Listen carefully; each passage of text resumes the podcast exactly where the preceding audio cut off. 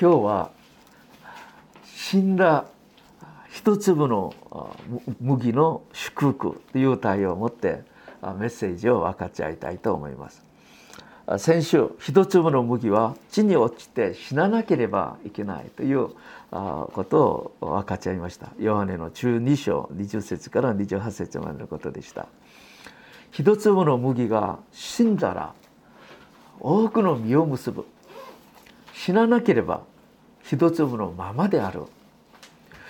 聖書は何を言いたいんですか？ですから一粒の麦は必ず死ななければいけないということを私たちに教えているところでしょう。では私たちはどうすれば死ぬことができますか？イエス様は決戦までの祈りを通してルカの24章42節ですね。決戦までの祈りを通してイエス様ご自身を下ろすことができました。切実な賛同も祈られました。私の願いではなく主の身旨通り。私がこの世に来たのは主の栄光のために来ました。ですから私が死んで主の栄光が現れるこの働きができますように。そのように切実に祈られた時に上から神様が恵みを与えてくださってご自身を下ろして死ぬことができました。現在がない。自己中心性が全くない。イエス様も自分自身が死ぬことが難しかったです。では自己中心的な私たち私たちこの私たちはどれほど難しいでしょう。この働きが自分がやりたいということでできるものではありません。神様の恵みが私たちの中にとどまっている時にできます。ですからいつも私たちは神の恵みを求め神の恵みの中でとどまっていることそれを切実に求めていかなければならないと思います。今日はその上死ぬっていうことは何でしょう？じゃあ死ぬ時どんな驚くほどの働きが行いますか？これを一緒に考えていきたいと思います。今コロナの中でオリンピックをやっている日本。コロナの感染者の数がますます増えている。本当に気の毒だというこのような状況です。私たちの力で何ができると思いますか？このような時一粒の麦のように地に落ちて死ぬことによって人間の限界を乗り越える。信仰の力で日本を救っていきたいと思う心でいっぱいです。特に今日はモーセという一人の人を証を通して恵みを分かち合いたいと思います。じゃあまず一つ目です。一粒の麦が死ぬってことは何でしょう？ヨハネ12章24節。はっきり言っておく。一粒の麦は地に落ちて死ななければ一粒のままである。だが死ねば多くの実を結ぶということです。イエス様がまず一粒の麦として地に落ちて死んでくださったんですけどイエス様が死んでくださったのには理由がありました。私たちのために私たちに多くの有益利益を与えるために死んでくださったんです。まず第一ペトロ2章24節見ますと私たちが罪に対して死んで木によって生きるようにするためですと言いました。また第一ペテロ4章1節見ますともはや私たちが人間の欲望でではなく神の御心に従って陸における残りの生涯を生きるようにするためだと言いました。第二コリンあ第二コリント5章15節には生きている人たちがもはや自分自身のためで生きるのではなく自分たちのために死んで復活をなさったイエス様のために生きることだということです。また第一デサロニケ第一の五章10節に私たちが目覚めていても眠っていても主と共に生きるようにするためにイエス様が死んでくださったと言います。結局イエス様が死んでくださったのは私たちを生かしてこれからは良い目的のために生きるようにするために死んでくださいました。イエス様は私たちのために死んでくださったですでは私たちはどうどのように何のために死ななければいけないんですか？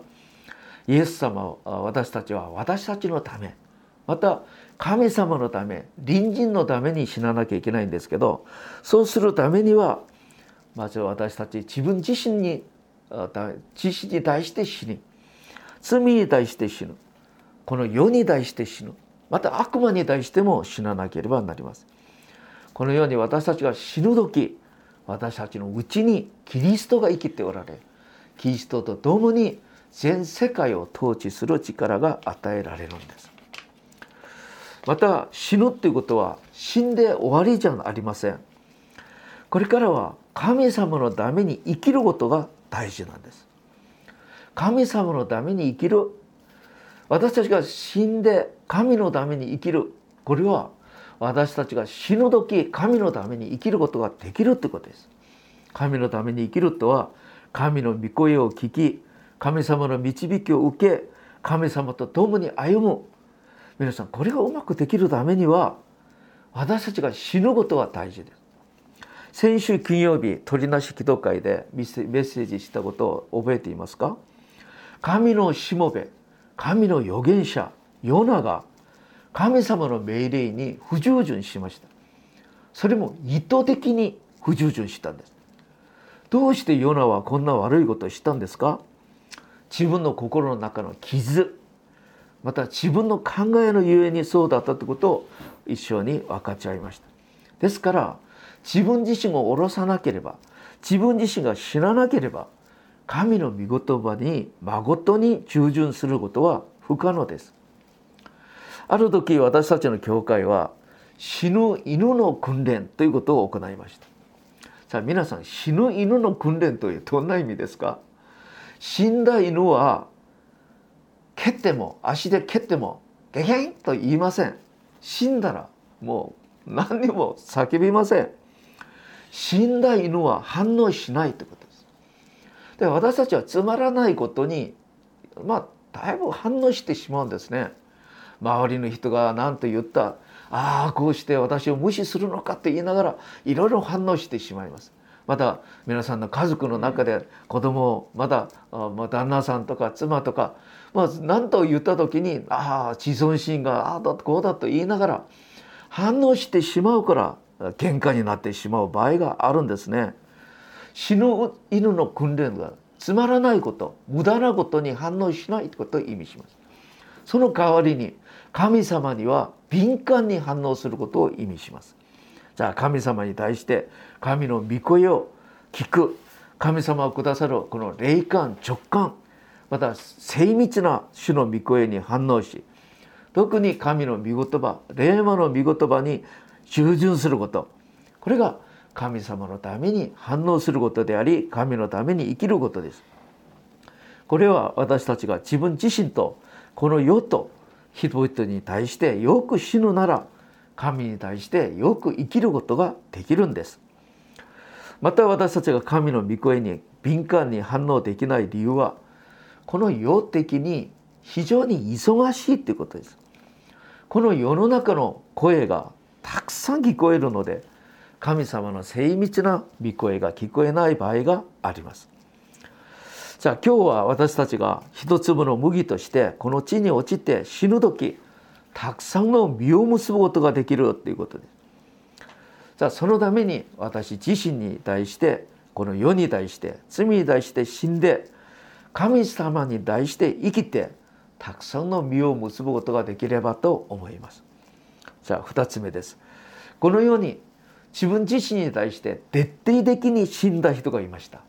この人がモーセでした。モーセはこの自分に対してだけではなくこの世に対しても徹底的に死んだ人でした皆さんモーセということは404040これを覚えていますか？これはモーセの生涯を40歳までこの次40歳の80歳までこの次40年120歳までモーセの生涯を区分するならこの404040で区分できるということです。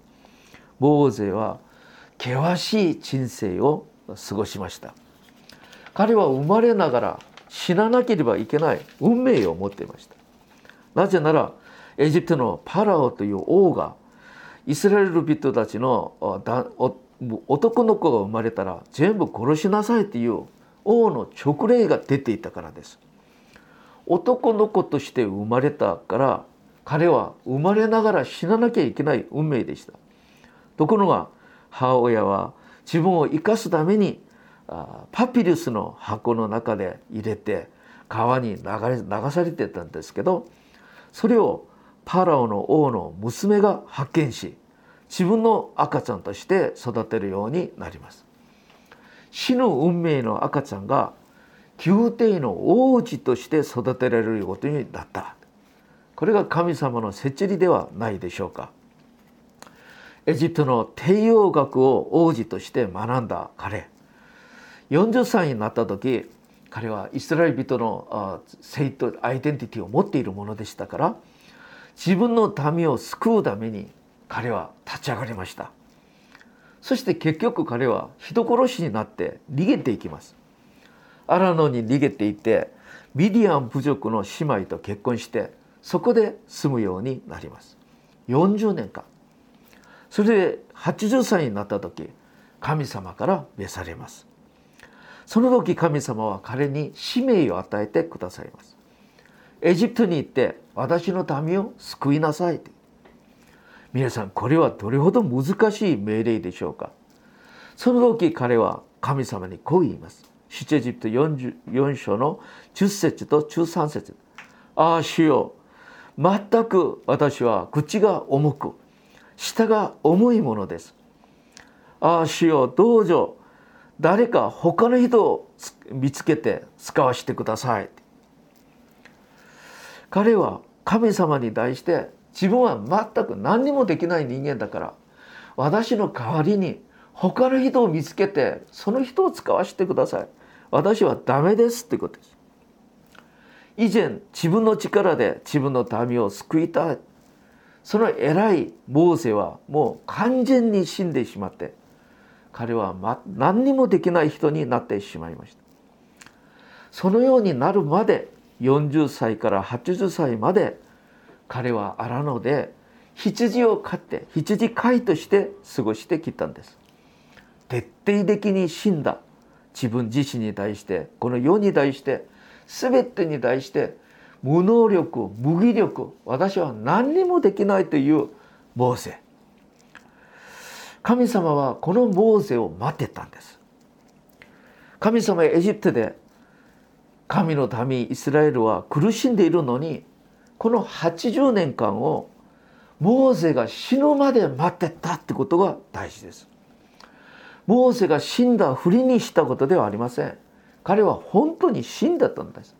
完全に無能力、無義力だったんです。彼は自分自身が何ができるとは全く思わなかったってことです。カラディア6章7節思い違いをしてはいけない。神は人から侮られることはありませんということです神様を騙すことはできません。神様がかモーセが死んだふりにしたことではなく彼が完全に死んだことを確認して彼を使わせてくださいます。なぜそのようにされたんでしょうか？これから行われる出張エジプトの働きこれからカナンまで導くこの全ての神の働きにはモーゼという人間の考え人間のこの思い人間のこの主張が入っていったら絶対できないからです。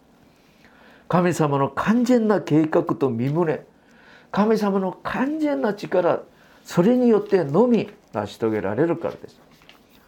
人間の何一つも含まれていない神様が命じられたら100%従順できるそのようなしもべを通してだけ成し遂げられる働きだからです。このように自分自身に対して完全に死んだ神様に対しては完全に生きたモーセを送ってくださるこの時まで80年間エジプトにいるイスラエル人たちも苦しんでたし神様をずっと待ってたんですそれで80歳から120歳まで本当に驚くほどの奇跡の中で素晴らしい宮座ができたんですけどその中で考えられる何項目のことを申し上げましょう。まず出エジプト7章1節には主はモーゼに言われた「見よ私はあなたをパラオに対して神様のような存在にならせてあげる」ってこと。パラオの前でモーセがパラオが見るのに神様のようになるように神様にならせてくださる。それがどのようにできますか？モーセ自身が完全になくなって神の御言葉を100%この体現することができればまたそこに対する証拠が表していくことができればパラオがモーセを見るのにパラオが神様を見るような状況になってしまいます。モーセの一言が神様が言われるようなこの権威を表すことができる時モーセがパラオのパラオの前で神様のような存在になることそれはどうしてできるのかモーセが一粒の麦のように完全に死ぬならそのようになります。その後出エジプトのさまざまな状況の中で神様の奇跡的な働きが現れますけどそれは神の奇跡は人間の方法と人間の意図が入っていたらできません。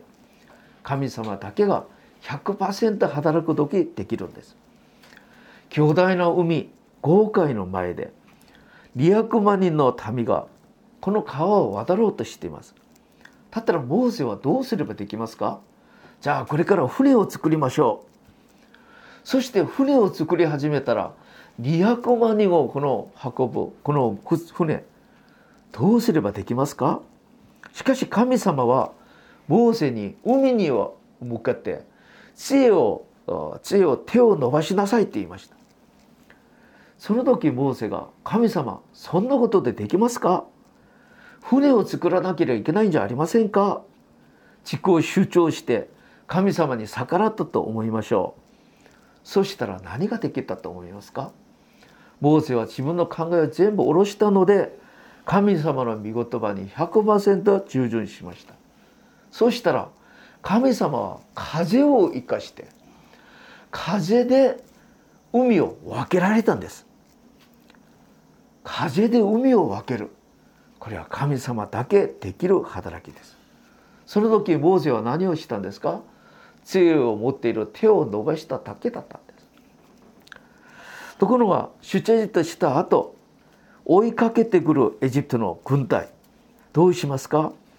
全ての人は慌てながらどうしようどうしようと言いました。モーセはどうしたんですか？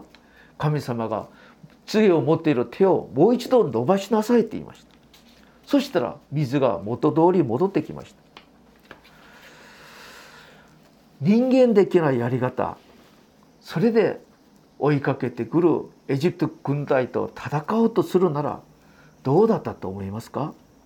モーセはただ自分の考えを下ろしておいて神様だけ見上げて神様に従っていく時神様が願われる働きができたんです。それからアラノで200万人を食べる問題。飲む飲む問題。またサソリと炎の蛇があるアラノで火の柱雲の柱で導かれること。また神様が願われる。イスラエル民のこの神の民になるために立法を与えてくださること。礼拝を守るために聖幕を与えてくださること。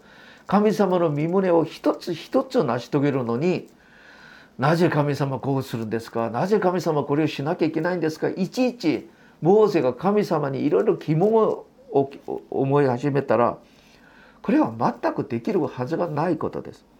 全ての家庭の中でモーセは完全に死にました。モーセは自分の考え全部下ろしてなぜこれをしなきゃいけないんですか？と質問することではなく神様の命令通り全てを従順しましたこれを通して神様はイスラエルのために神様が行いたいという思う全てが成し遂げられました。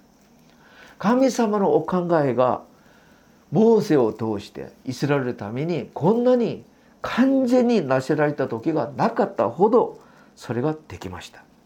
皆さんこの過程の中でモーセは自分の考え私はこう思うとか私はこうしてしたいと思いますとかこれを一切ありませんでした。神様の御言葉その通り行ったからモーゼイコール神様でした。皆さん私たちの信仰生活まさにこのように行わなければなりません。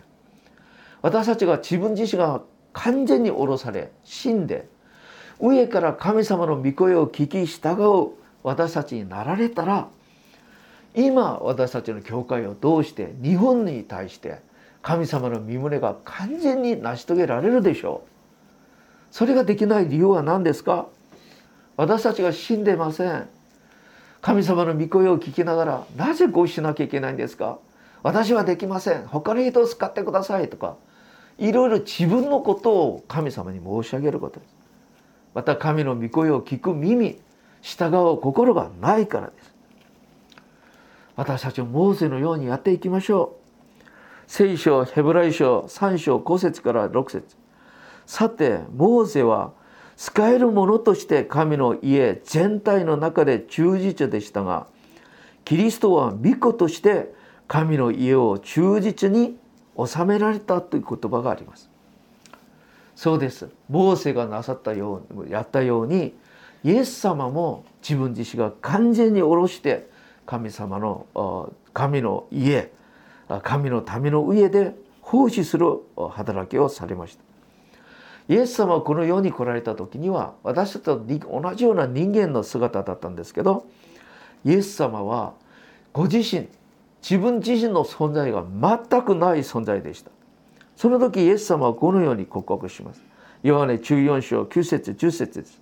イエスは言われたピリポこんなに長い間一緒にいたのにまた分かってないのか。私を見た人は父を見た。私の父の私のが父のうちにおり父が私のうちにおられることを信じないのか。私が語る言葉は私が言う言葉じゃありません。私のうちにおられる神様が語る言葉を私は口を通して語るんだと。ヨハネ5章19節には「子は父のなさることを見なければ自分からは何事もできない」「父がなさることは何でも子もその通りする」って言いました。ヨハネ10章30節には「私と父は一つである」という言葉まで教えてくださいました。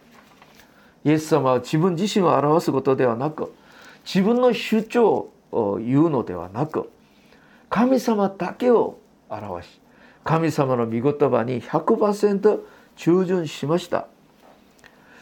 一粒の麦が地に落ちて死ぬならその意味はそれはイエス様の十字架を申しこう言うことなんですけどイエス様の生涯全体がそうだったと言います。その時イエス様を通して神様の身胸が100%成し遂げることができました。私たちも私たちを通して日本に神の身胸が完全に現れるように。神様が日本に対してなんか働きたいと思っているそのことが完全に成し遂げられるように私たちも一粒の麦が死ぬ。そしてたくさんの実を結ぶ教会私たちになりたいと思います。3番目です。このように自分自身を完全に死んでその人たちを神様は徹底的に助けてくださって保護してくださいます。民数記12章ではモーセの妻ジボラが死んだ後モーセが他の女性と結婚しました。しかしこの女性はグスの女性でした。その時モーセの姉ミリアムは反発します。それでモーセに逆らいます。違法人となぜ結婚するのかということでしょう。違法人ですけど彼女は信じてました。だから、まあ、信仰ある人なんですけどこの姉はミリアムは反発したんですね。その時神様はどうしたんですか？民数記12章8節から10節見ますとミディアムに重い皮膚父母をかかるようにしてモーセに逆らった彼女を裁かれます。そして彼女はこのモーセに裁く逆らうことをやめたんですね。民数記16章には同じレビ部族の中でコラという部族とタダンという群れがいました。この人たちがモーセに反逆するんですけどその中で族長250人も合わせてモーセのリーダーシップに反発します。彼たちの言う言葉はこれなんです。私たちもリーダーだ。モーセあなただけがリーダーなのか。私も神の栄光を見て神様に用いられるリーダーなんだ。あなただけこの偉そうなことやめなさいということです。そしてその時モーセが神の前にひれ伏して神様のこの働きを求めた時神様は民数記16章32節から33節にはこのコラと多段の群れをまだ250人の族長たちを集めておいて何をされるのか。この地震ですかね。地は口を開き彼たちを全部飲み込んでしまったってことです。そのように彼たちは裁きモーセの立場モーセのリーダーシップを神様は応援してくださいます。なぜ神様このようになさるんですか？神様が偏愛されるんですか？そうではありません。このように神様に自分自身を信んで神様にまともに完全に従う者がいないということです。ですから神様に完全に従ってくれるこのモーセを神様が保護してくださる。特別に保護してくださる。神様がアブラムを召される時にこう言います。創世記中2章3節。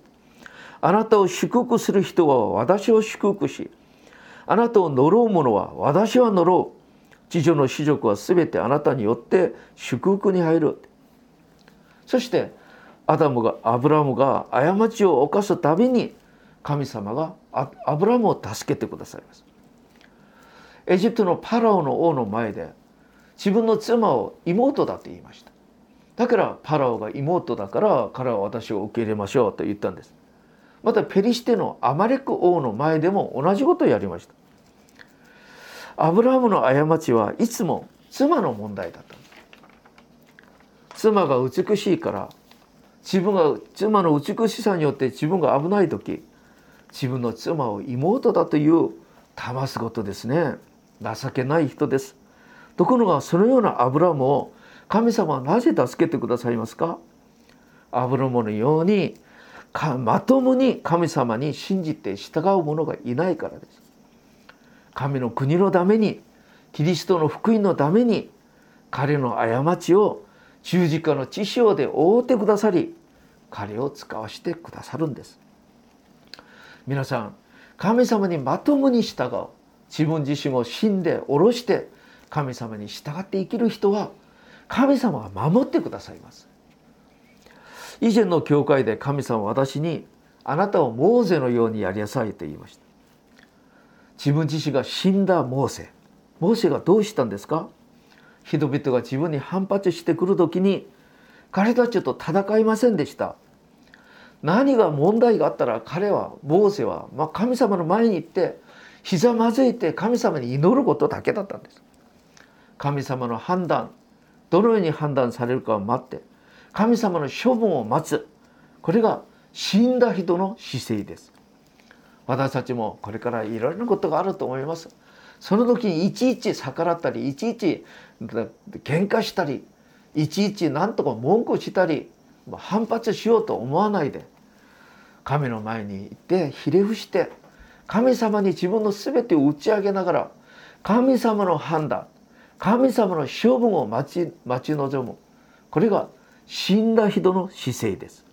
私たちもこのようにやりましょう。結論を申し上げます。私たちも死に陥って死ぬ一粒の麦になりたいです。第二テモテ2章11節12節。私たちはキリストと共に死んだならキリストと共に生きるようになる。耐え忍ぶならキリストと共に支配するようになると言いました。私たちが死ぬなら私たちはキリストと共に生きる。この働きができる。じゃあこのために私たちはこうしましょう。